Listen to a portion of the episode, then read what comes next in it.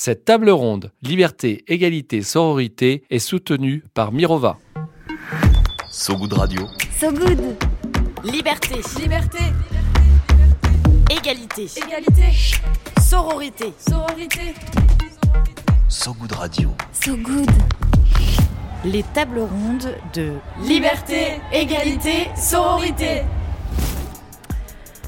Donc suite à l'émission de radio qui abordait la question du pouvoir exercé par les femmes dans la sphère politique, nous allons, à travers cette table ronde, discuter ensemble du sujet des femmes en entreprise et la manière dont elles exercent le pouvoir au sein de cette sphère bien particulière.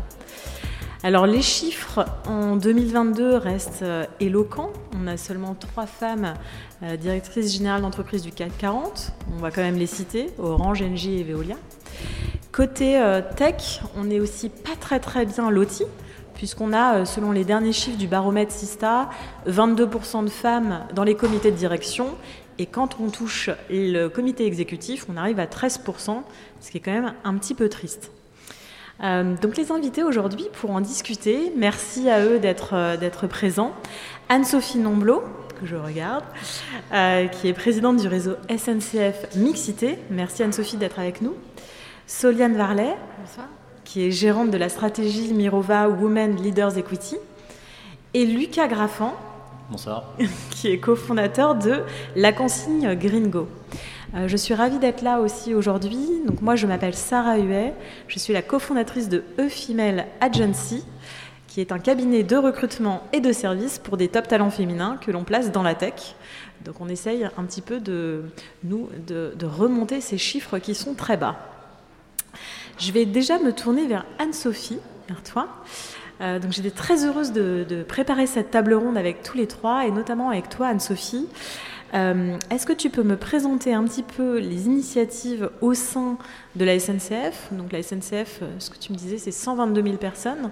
Donc vous avez déjà un gros échantillon et un gros périmètre d'action. Euh, quelles, initiatives? Comment vous garantissez une certaine égalité salariale et surtout vous pouvez vous, réussissez à, la, avoir de la donnée pour, pour la, la mesurer et comment vous assurez une meilleure égalité des chances entre les femmes et les hommes? Je me tourne vers toi. Alors moi je suis effectivement en charge du réseau SNCF Mixité. En fait c'est des personnes qui au sein de SNCF ont envie de s'engager sur le sujet de l'égalité femmes-hommes et du coup de faire bouger les lignes sur ce sujet-là. Et donc on traite euh, plein de sujets euh, liés à la mixité, que ce soit euh, l'égalité salariale, l'égalité d'accès aux formations, la lutte contre le sexisme, etc. Et là spécifiquement sur le sujet qu'on évoque aujourd'hui, qui est notamment la part des femmes dans les instances de direction. Aujourd'hui, on est à 23% de femmes au global à la SNCF. C'est une entreprise qui est encore très industrielle et du coup, on a peu de femmes qui spontanément euh, candidatent euh, chez nous, euh, mais on a 40% de femmes dans les instances de direction, qui est l'objectif de la loi Rixin-Castaner qui a été votée en décembre dernier pour 2030. Donc nous, on y est aujourd'hui. Et ça, c'est lié à plusieurs choses. Euh, il y a des actions qui sont mises en place par le réseau, notamment euh, euh, du mentorat, qui permet à, chacun et à chacune de faire part de ses craintes éventuelles, de ses difficultés, de discuter de ces sujets-là. Et on voit qu'avoir un, un, mentor, un ou une mentor, un ou une sponsor, c'est vraiment important pour lever d'éventuelles craintes. Et puis, chez nous, on a aussi mis en place ce qui s'appelle le modèle de leadership, c'est-à-dire qu'on a défini quelles étaient les compétences attendues euh, des dirigeants euh, dans l'entreprise. Et euh, ces compétences, elles sont assez équilibrées parce que il y, en a quatre grandes, c'est comprendre et transformer et délivrer, qui sont des compétences qui sont plutôt perçues comme masculines, et puis se connaître et fédérer, qui sont des compétences qui sont plutôt perçues comme féminines en fait. Et euh, euh, voilà, le fait d'équilibrer euh, les compétences attendues, de les détailler, de les préciser, ça permet de, s'améliorer sur le sujet. Et puis l'autre point, tu le disais, c'est aussi de vraiment suivre les chiffres sur tout le, sur tout le processus de promotion. donc aujourd'hui, on a 40% de femmes dans les instances de direction. On a une parité. dans, chez nous, il y a un parcours qui permet d'accéder à dirigeants Du coup, il y a la parité aujourd'hui euh, euh, dans ce parcours et on suit dans toutes nos sociétés quelle est la part de femmes promues euh, par rapport à la part de femmes dans cette entité pour se dire ah bah là on voit qu'il y a un delta, tiens c'est bizarre, qu'est-ce qui s'est passé, pourquoi est-ce qu'on en a moins et qu'est-ce qu'on doit faire par rapport à ça? Vous allez regarder même des situations individuelles. vous allez aller chercher les informations sur pourquoi ce parcours de carrière s'est soit interrompu, soit il s'est ralenti, c'est ça? Vous allez très très loin en fait dans l'analyse de, on va appeler ça des post-mortem sur des, parcours de carrière qui ne se font pas. C'est ça. Et puis il y a des dirigeants qui, euh, qui vraiment vont chercher des femmes au sens où ils disent voilà, euh, là j'ai un poste de dirigeant qui est vacant, euh, ben, vous m'avez proposé que des hommes, donc moi je ne regarde même pas ces candidatures tant que j'ai pas une femme au moins dans le, dans le panel. Et ça ne veut pas forcément dire que c'est elle que je prendrai, mais ça ne me semble pas acceptable de me proposer uniquement ces candidatures-là en fait. Alors ça, ça rejoint un petit peu ce qu'on fait chez Female Agency parce que on nous dit souvent, mais vous faites de la discrimination positive. Euh, on répond en disant non, pas vraiment, puisque nous on rééquilibre un pipe de recrutement. Et donc c'est ce que tu dis, c'est ce que vous faites finalement aussi à la SNCF, c'est de donner au moins la possibilité à la personne qui, euh, qui, qui recrute d'avoir autant de femmes que d'hommes euh, dans, euh, dans le pipe. Et aujourd'hui, c'est des données, euh, on en parlait un petit peu en préparant aussi avec Soliane, c'est des données qu'on peut suivre. On ne peut pas encore suivre l'origine ethnique, on ne peut mm. pas encore suivre les l'orientation sexuelle, il y, a, plusieurs critères qu'on ne peut pas suivre en termes de diversité, effectivement. Même si je pense, demain, on, on, ira aussi et on ira voir si ces profils-là accèdent aussi à des sphères de pouvoir. Aujourd'hui, enfin bon, déjà, les, les, femmes ne sont pas une minorité. Non, non, non. Nous sommes 50% de la population mondiale, donc c'est déjà bien d'attraper euh, d'attraper ce sujet par ce, euh, par ce biais-là. Euh, une question que j'avais pour toi, est-ce que vous formez vos managers? Justement à ces, quand ils entrent en fait à, accompagner des parcours Enfin, est-ce qu'il y a un parcours de formation euh, pour ces managers qui viennent peut-être d'autres sphères, qui ont peut-être pas l'habitude de, de, travailler, euh, euh, bah voilà, de faire attention à des, à des biais, etc. Est-ce que c'est quelque en chose En fait, ce qu'on fait en ce moment, c'est qu'on est en train de former tous les codires de, de l'entreprise, donc il y en a plus de 200, parce que c'est quand même une grande entreprise, sur ces enjeux-là, et notamment sur les sujets de stéréotypes et de sexisme. Euh, parce que c'est super important. Euh, euh, c'est pas si évident que ça de comprendre qu'est-ce que c'est qu'une agression sexuelle, qu'est-ce que c'est que du sexisme, qu'est-ce qui est de la drague. Qui est, enfin, parfois, il peut y avoir des doutes. Et du coup, c'est vraiment important que ces notions elles soient super claires pour qu'il n'y ait, pas de, ait pas de débat, en fait. Qu'il n'y ait pas de comportement inadapté. Complètement. Ok. Et je voudrais juste qu'on parle un petit peu de, de ton poste, qui, qui, a été une création de poste à la SNCF. C'est un petit peu un, unique. Euh, en tout cas, aujourd'hui, euh, quand on regarde les, grandes entreprises, on commence à voir, on en discutait un petit peu avec Lucas et Soliane, euh, côté tech, des Chief Diversity Officers mmh. qui commencent à fleurir dans des grandes entreprises, pardon, dans des grandes startups. mais côté grande entreprise, ça reste encore un petit peu timide. Souvent, ces sujets-là sont sous la com ou un petit peu cachés chez les RH. Toi, c'est vraiment 100% de ton temps dédié à ce sujet. Ouais, et c'est le cas depuis la création du réseau il y a 10 ans. En fait, la première fondatrice du réseau, euh, elle a créé son poste euh, et depuis, effectivement, c'est un poste à part entière. Alors moi, je suis rattachée à la direction RSE de l'entreprise parce qu'on considère que voilà, la diversité, ça fait partie euh, des sujets RSE, mais c'est mon job à part entière d'animer les réseaux mixité, donc des 11 000 volontaires bénévoles sur le sujet et de faire avancer la cause dans l'entreprise.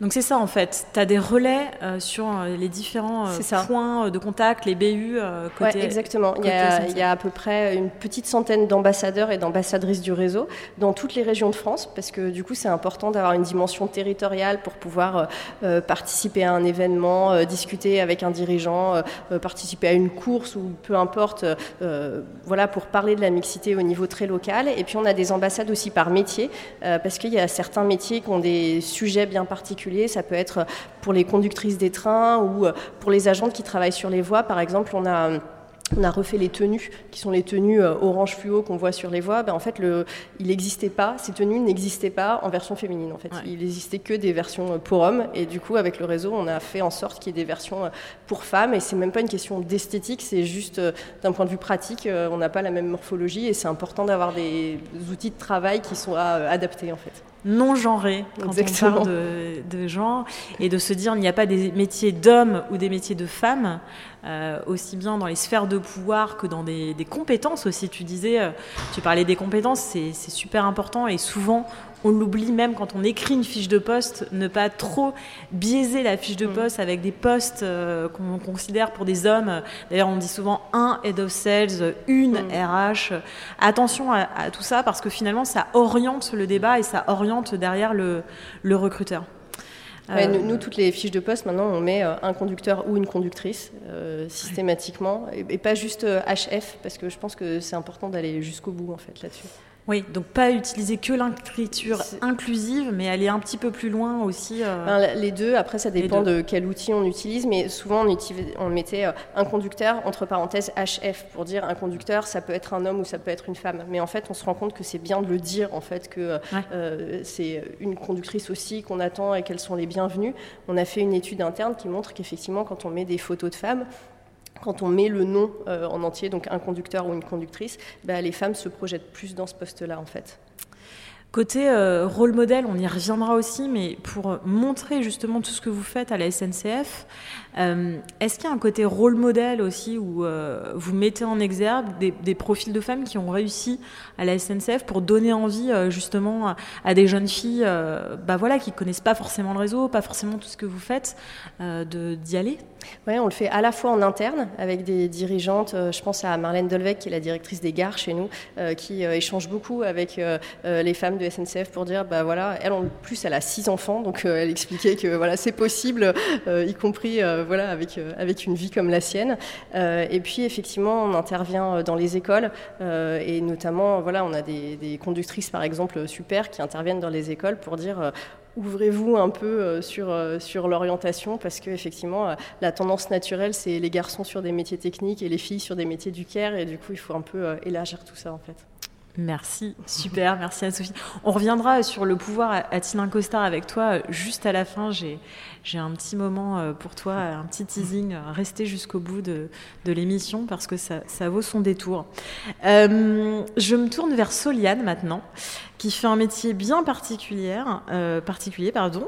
j'étais déjà en train de féminiser tout, tu sais. qui travaille donc dans une, une, société de gestion. Tu vas nous parler un petit peu de ça. Et, et pour moi, les sociétés de gestion, alors moi, avant de, de, de cofonder Female Agency, j'étais en fonds d'investissement. Donc c'est un métier, c'est un métier encore qui est quasiment exclusivement masculin à haut niveau. On est à peu près au standard mondial en France puisque euh, on a 10% de femmes à, décision, hein, enfin des femmes qui sont en comité d'investissement et, en decision maker dans les fonds d'investissement en France, donc 90% d'hommes. Donc un métier très masculin. Euh, vous, chez Mirova, vous avez euh, pris un petit peu un, parti pris, d'ailleurs, euh, tu vas nous en parler, avec euh, une création d'une initiative vraiment dédiée à, des, entreprises qui, justement, vont sur ces sujets de RSE et ces sujets plus sociétaux que juste l'environnement. Tu vas nous en parler? Oui, alors peut-être euh, un, petit mot sur, euh, sur Mirova, qui est donc une société de gestion d'actifs qui est filiale d'un grand groupe, filiale de Natixis euh, Investment Manager. Et en fait, c'est une société qui est 100% dédiée à l'investissement, durable. Donc on a diverses classes d'actifs. Moi, je suis dans la partie gestion action. Et effectivement, alors on a des fonds, des fonds thématiques, des fonds d'investissement durable. Et, chez Mirova, comme à peu près chez l'ensemble des acteurs, on a beaucoup de fonds sur la thématique euh, environnementale, beaucoup moins sur, euh, sur, la, thématique, euh, sur la thématique sociale. Et alors c'est vrai qu'on parle beaucoup de l'environnement et c'est très bien d'avoir des fonds sur l'environnement. Sur la thématique sociale, ce qui a de plus, de plus compliqué, en fait, c'est d'avoir un, accès, un accès aux données, d'avoir de la transparence de la part des sociétés. Et je pense que c'est pour ça aussi qu'on a moins de, de, fonds sur la thématique sociale. Alors on, en a, on en a deux. On a un fonds, enfin on a des stratégies euh, qui vont être centrées sur euh, la création d'emplois et on a euh, une stratégie qui va être sur la diversité au sein de l'entreprise, la diversité des genres et, voilà, c'est l'initiative dont on va parler, dont on va parler ce soir, Mirova Women Leaders. Alors, est-ce que tu peux nous décrire un petit peu, du coup, euh, qu'est-ce que c'est cette initiative? Déjà, comment ça fonctionne, peut-être pour les gens qui ne euh, sont pas des pros de la gestion euh, d'actifs? donc, comment, comment ça fonctionne et, qu'est-ce que toi, tu détermines et comment tu décides de ces investissements? Alors, euh, comment ça fonctionne? Le, point de départ, c'est qu'on va vouloir euh, investir dans des sociétés euh, qui vont promouvoir euh, la diversité. Euh, donc pour ça, on va avoir des critères qui vont être des critères à la fois euh, quantitatifs et euh, qualitatifs. typiquement, pour, pour juger si une entreprise est une championne de la diversité, on va regarder si par exemple elle a plus de 30% de femmes au sein du comité exécutif. Alors 30%, on n'est pas tout à fait à 50-50, mais, mais pour vous donner une idée, si on regarde sur les grandes entreprises cotées dans le monde, on est plutôt sur, des, sur environ 15% de femmes dans euh, les comités exécutifs. Euh, on va avoir un deuxième critère, c'est qu'on va bien aimer euh, les sociétés qui vont être dirigées, dirigées par des femmes. Alors une femme directrice générale ou directrice financière. On aime bien aussi les sociétés qui sont, qui sont créées par des femmes ou cofondées par des femmes.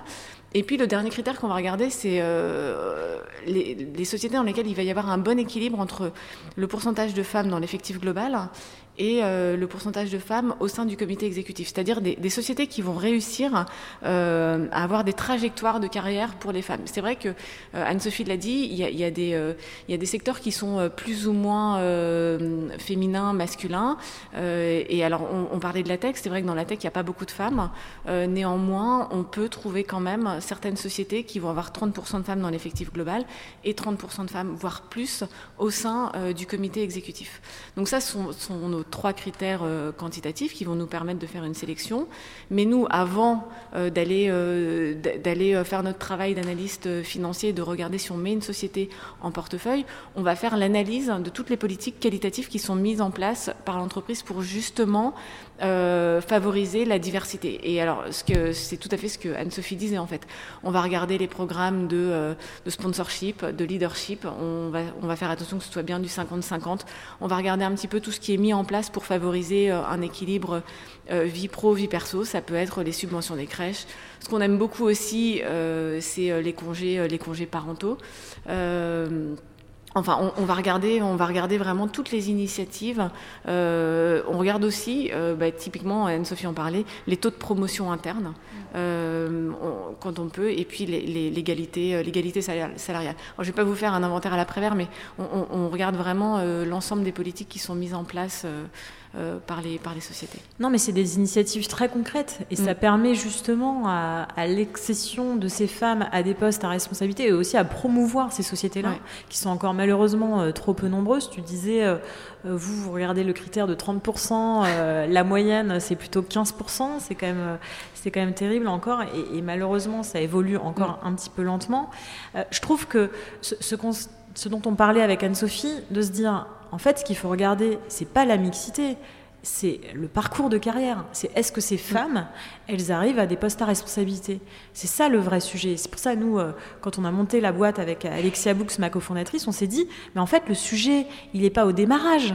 Parce qu'au démarrage, bon, bah, tu sors d'école. Ouais. Euh, alors, bien sûr, il y a déjà moins de femmes dans la tech, ça, c'est une évidence, et on va en parler un petit peu du rôle de l'école, mais le vrai problème, c'est ce fameux plafond de verre. Ouais. C'est à, à 30-35 ans. Pourquoi Il y a la moitié des femmes, alors dans notre, dans notre secteur, Lucas, qui quittent la tech, mais c'est un petit peu pareil finalement dans les grandes entreprises et dans les grands corporates. Qu'est-ce qui se passe euh, à 35 ans? Pourquoi elles n'arrivent pas en fait à, à, accéder à ces postes-là Pourquoi on les freine? Alors il y a plusieurs facteurs, on va, en, on, va, on va en reparler, et notamment les enjeux de parentalité. Ça, je vais aborder euh, ça avec toi, Lucas. Je, je sais que c'est un vrai sujet euh, pour toi. Donc je trouve que c'est encore très niche et, et, je te rejoins parce que moi, en, en fonds d'investissement, ce que je voyais beaucoup, c'était euh, des, des, des, initiatives sur les sujets RSE, mais très environnement encore. Et on est encore assez peu porté sur ces, ces enjeux mm. sociétaux, mais ça arrive. Il y a quand même eu la vague. MeToo euh, qui a porté euh, tous ces enjeux-là. Ça n'est pas une tendance. Alors, ce que j'entends encore un petit peu, non, les femmes ne seront pas une tendance, ça ne va pas passer. Euh, comme la mode dont on vient de se parler euh, sur l'émission de radio. Mais mais, mais c'est quelque chose qui est très ancré et surtout, tu as un petit peu évoqué le, le sujet, mais c'est demandé de plus en plus par, par finalement les, les investisseurs, ceux mmh. qui vous ah confient oui. votre argent. Oui, oui. Oui, non, mais les investisseurs, enfin, clairement, il y a une demande. Alors, à la fois des investisseurs euh, institutionnels, hein, les, grandes institutions, euh, mais aussi beaucoup euh, les investisseurs particuliers, c'est-à-dire nous tous, en fait. je pense qu'aujourd'hui, quand vous, enfin, vous, vous, posez la question de savoir si vous avez de l'argent à placer, vous avez plutôt envie de, de, le placer sur un. sur un support qui a du sens pour vous. Mmh. Et, et c'est vrai que les enjeux sociaux sont de véritables enjeux qui nous touchent forcément tous. Ouais, et, je voudrais revenir sur un point fondamental qui est la data. Tu en as beaucoup mm. parlé, mais en fait, rien ne peut se faire si on ne suit pas euh, les évolutions. Anne-Sophie, c'est clé dans ton job aujourd'hui. Malheureusement, c'est beaucoup de métriques et de tableaux euh, euh, compilés à suivre pour vous.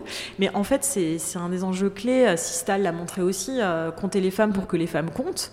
en fait, il n'y a pas d'autre enjeu. Il, faut, il faut absolument partir de là. Parce que si on ne sait pas d'où on part, on ne peut pas euh, aussi comprendre les progrès. Euh, je vais me tourner un petit peu maintenant vers Lucas. euh, ravi que tu nous aies rejoint sur cette table ronde. Tu vas pouvoir nous présenter aussi la cantine Gringot que tu, que tu as cofondée avec une femme. et moi, je voudrais te poser un petit peu la, la question suivante. Donc, la tech est-elle vraiment innovante sur le sujet, toi, ce que tu as constaté? Et puis, euh, est-ce que ça a été vraiment un enjeu pour toi, ce côté euh, bah, accession des femmes à des postes à responsabilité quand tu as monté la boîte euh, avec ta cofondatrice? Bah, merci beaucoup déjà pour l'invitation. alors c'est vrai que pour me présenter rapidement, donc Lucas, je suis cofondateur d'une entreprise qui s'appelle La Consigne Gringo, donc on a monté en 2018 avec mon associé Yasmine.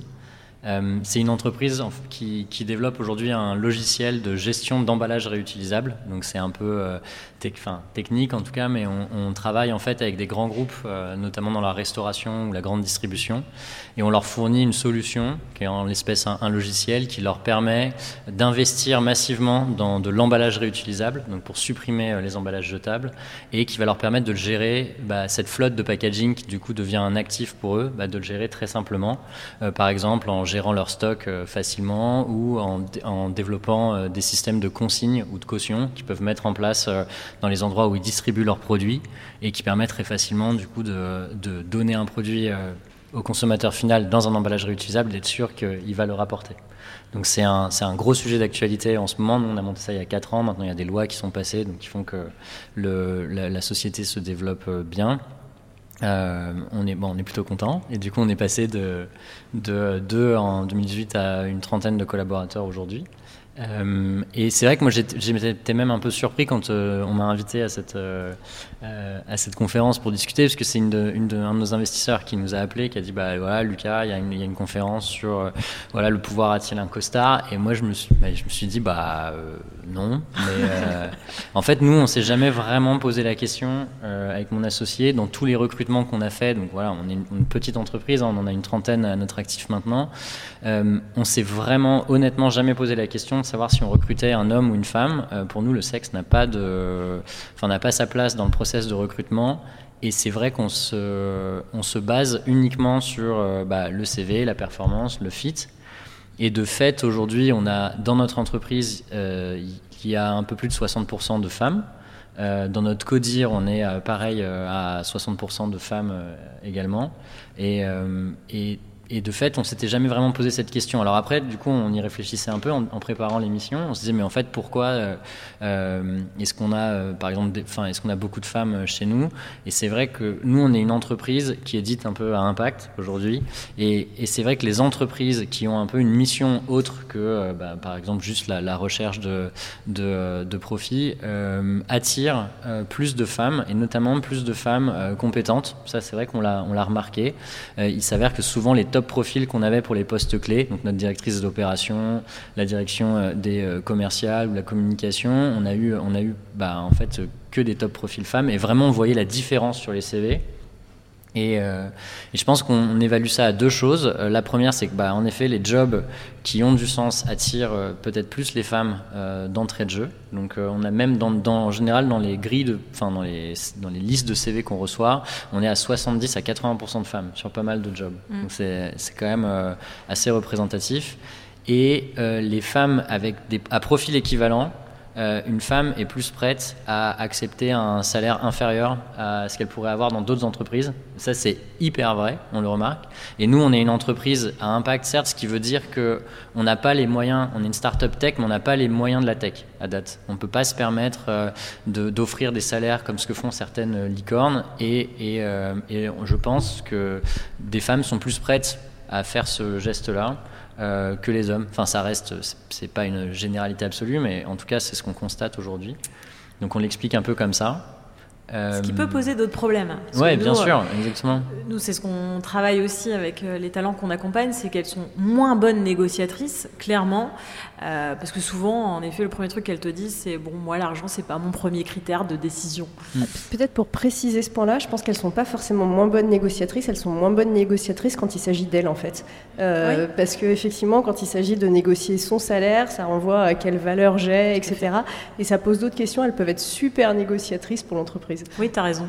C'est plus, mais c'est même. Après, on reviendra sur les questions d'éducation. C'est euh, comment moi je me mets en valeur et comment je, je, peux négocier. Mais du coup, en, effet, je pense que des entreprises à impact comme la tienne attirent plus de profils euh, féminins. Ce qui est chouette, c'est que vous les fassiez aussi évoluer. Et il y a un autre élément euh, dont on parle peu, mais en fait qui est, qui est vraiment fondamental, et notamment dans les sphères de pouvoir, c'est les femmes attirent les femmes. Si on comprend ça, en fait, euh, on a un petit peu évoqué le sujet avec, euh, avec Karima Deli, euh, qui était avant sur ce plateau députée européenne, mais c'est simplement ça qu'il faut comprendre. Et, quand les entreprises le comprendront et pourront mettre en exergue assez de talents féminins pour en attirer d'autres, et notamment dans la tech ou euh, dans des, sphères de pouvoir encore un petit peu, euh, euh, où les femmes sont encore un petit peu exclues, je pense que ça changera beaucoup de choses. Toi, le fait que tu aies monté la boîte avec une femme, ta cofondatrice, je pense que ça a aussi changé pas mal la donne, même peut-être dans ton comportement à toi aussi. Bah, peut-être. C'est vrai que je m'étais jamais vraiment posé la question. Euh, moi, j'ai, enfin, j'ai travaillé euh, dans un dans un grand groupe euh, américain avant ça pendant 4 ans, qui s'appelait, enfin, qui s'appelle toujours d'ailleurs Procter et Gamble. et moi, j'ai, enfin, donc c'était c'était ma propre expérience. Dans ce genre de groupe-là, il y avait plutôt une très forte attention qui était faite à la parité. Euh, avec des règles très claires, très strictes. Euh, la, et du coup, je pense que j'ai aussi baigné dans une expérience hyper positive vis-à-vis de ça.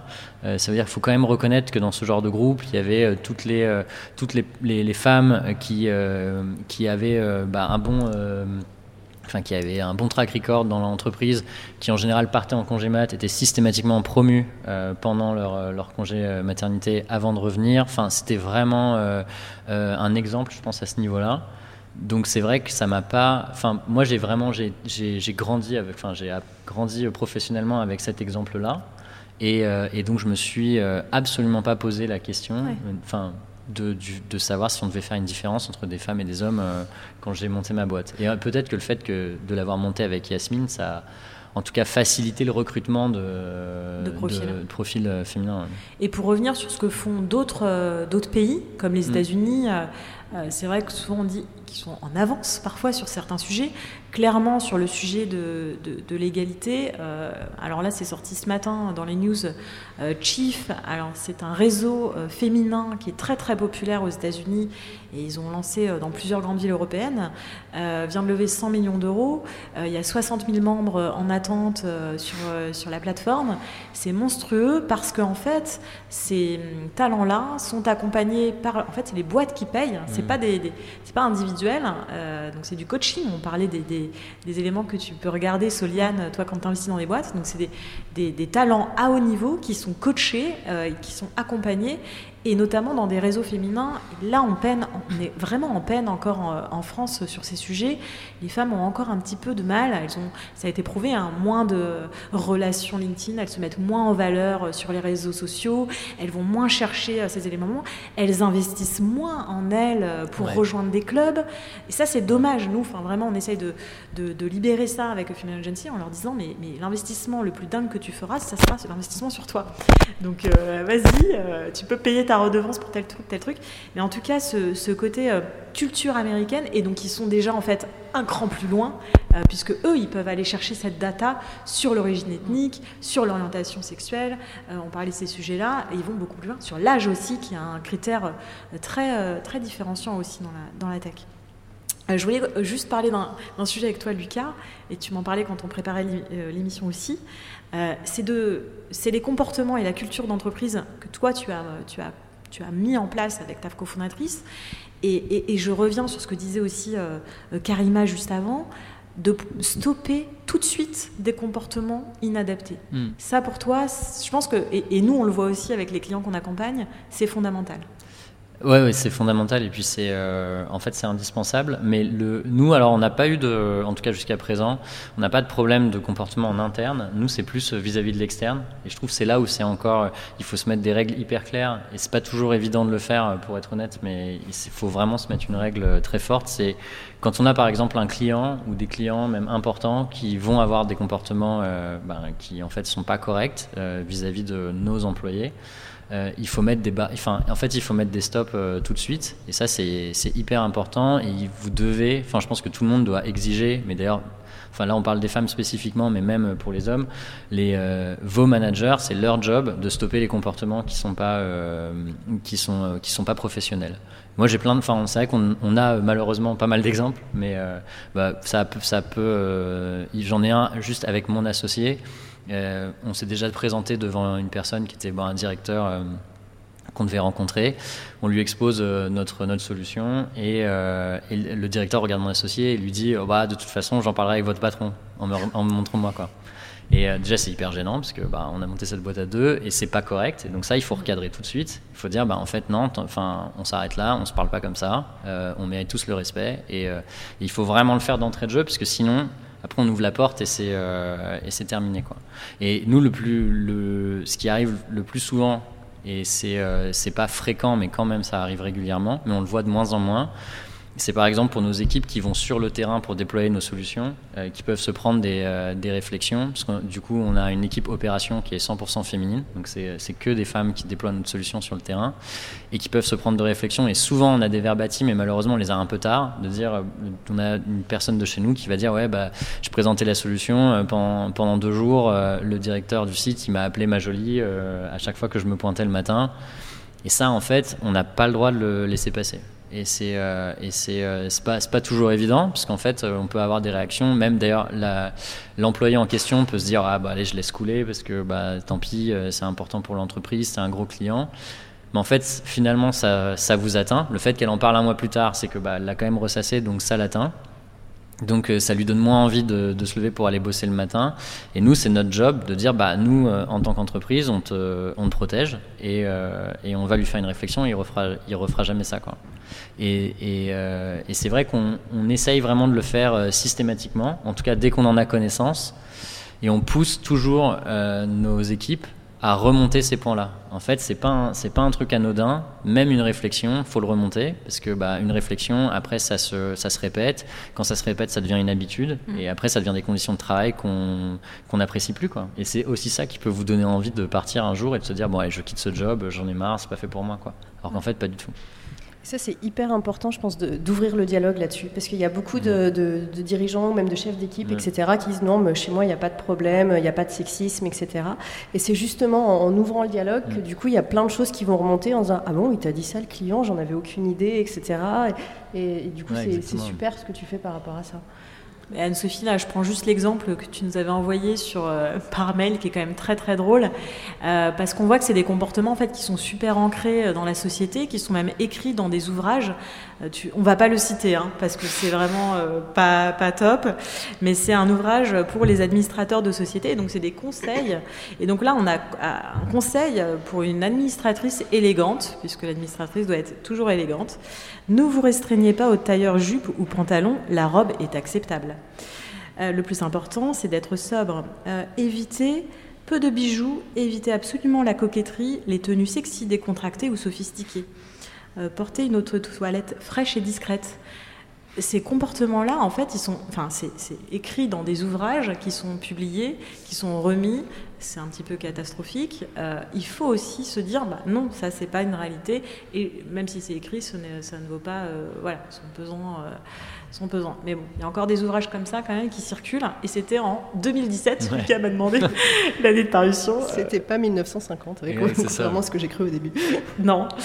Euh, on va revenir quand même sur, euh, sur une ouverture un peu positive parce que Malheureusement, c'est ce qu'on se disait en préparant aussi l'émission, euh, les résultats restent timides malgré tout. Euh, la communication qu'on peut en faire, euh, toutes les tables rondes, les initiatives portées par vos entreprises respectives, ça reste encore un petit peu timide ces résultats. Mais bon, n'oublions pas que la, vanne est ouverte et, et ce sujet-là est ouvert en fait finalement depuis assez peu de temps.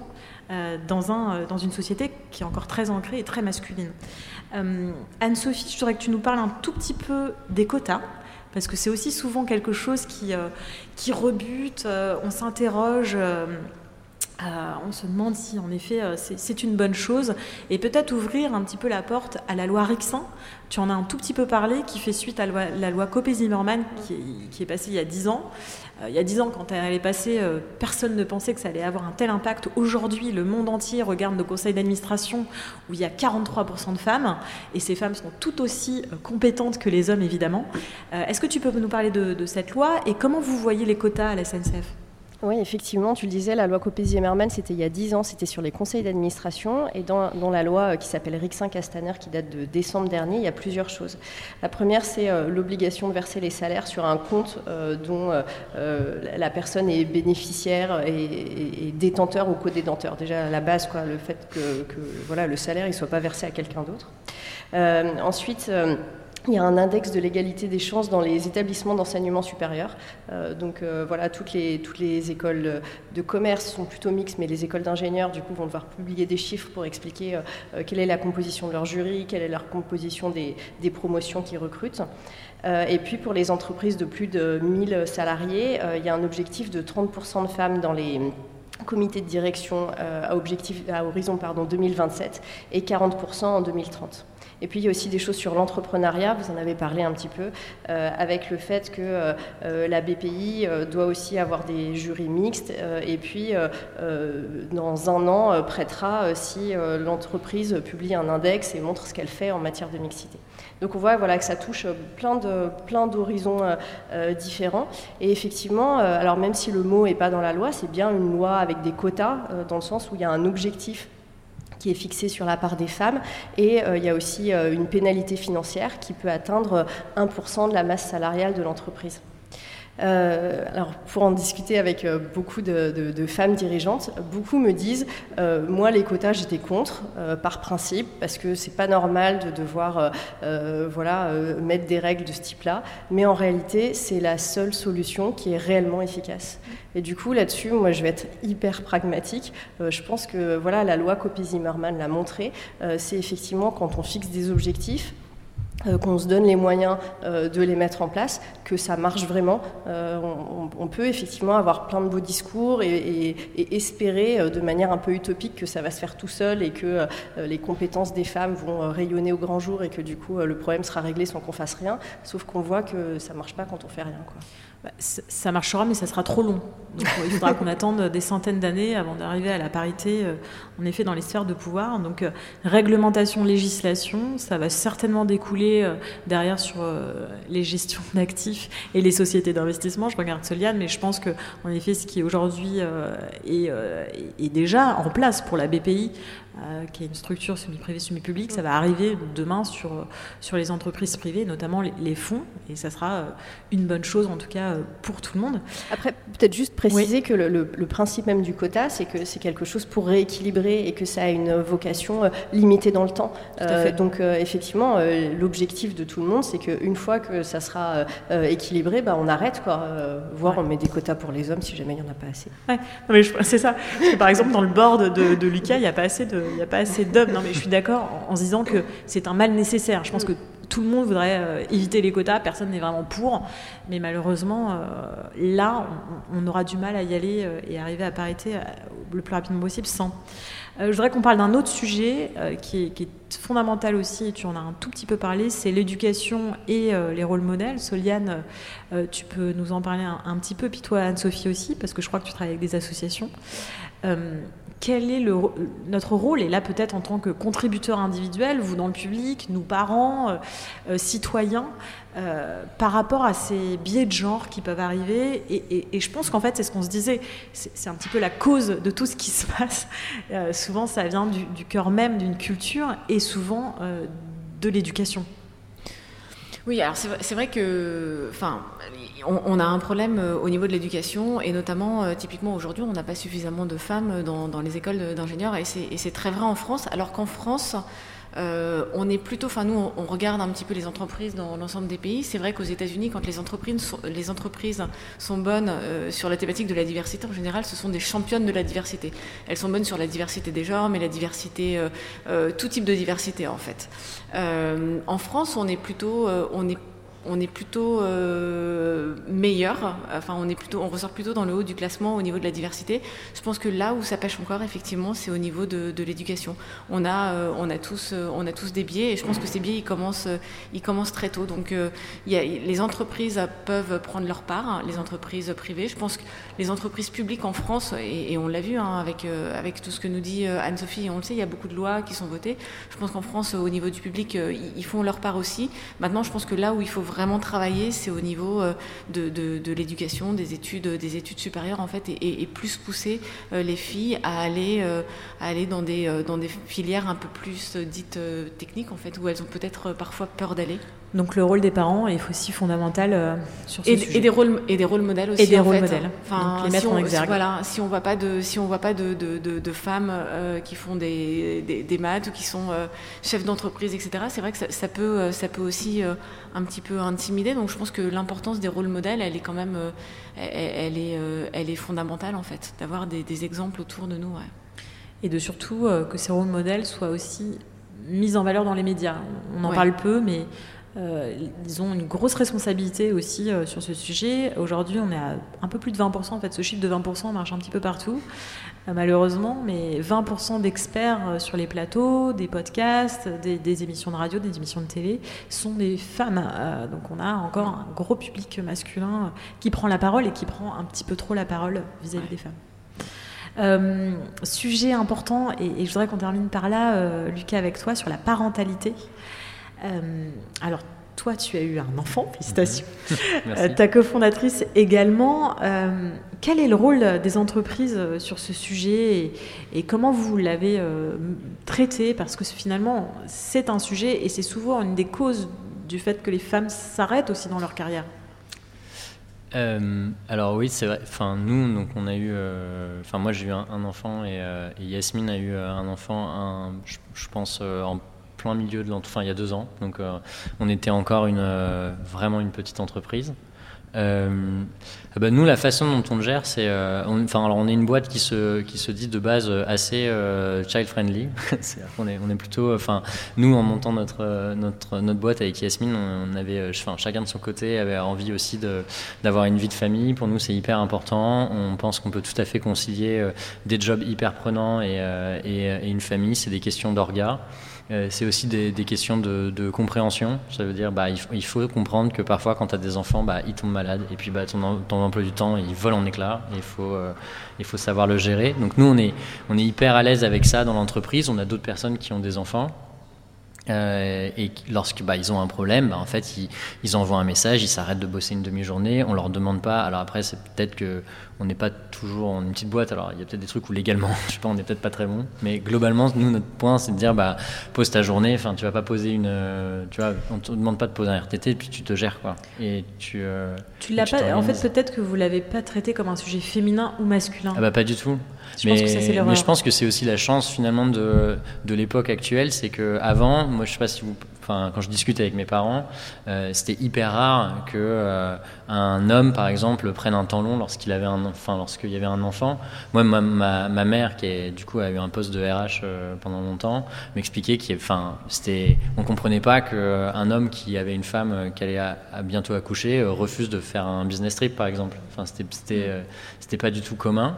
Donc en fait, il y avait un écart énorme entre une femme qui, elle, de fait, allait devoir être obligée de s'arrêter, bah, parce que bah, en fait, son corps lui demande de s'arrêter, il faut qu'elle se repose et qu'elle euh, et, euh, et elle a, elle a cette contrainte qu'un homme n'a pas hein, dans l'arrivée d'un enfant. En vrai, c'est, enfin, je sais pas si c'est une contrainte, hein, pardon, mais en tout cas, c'est plus facile euh, pour les hommes.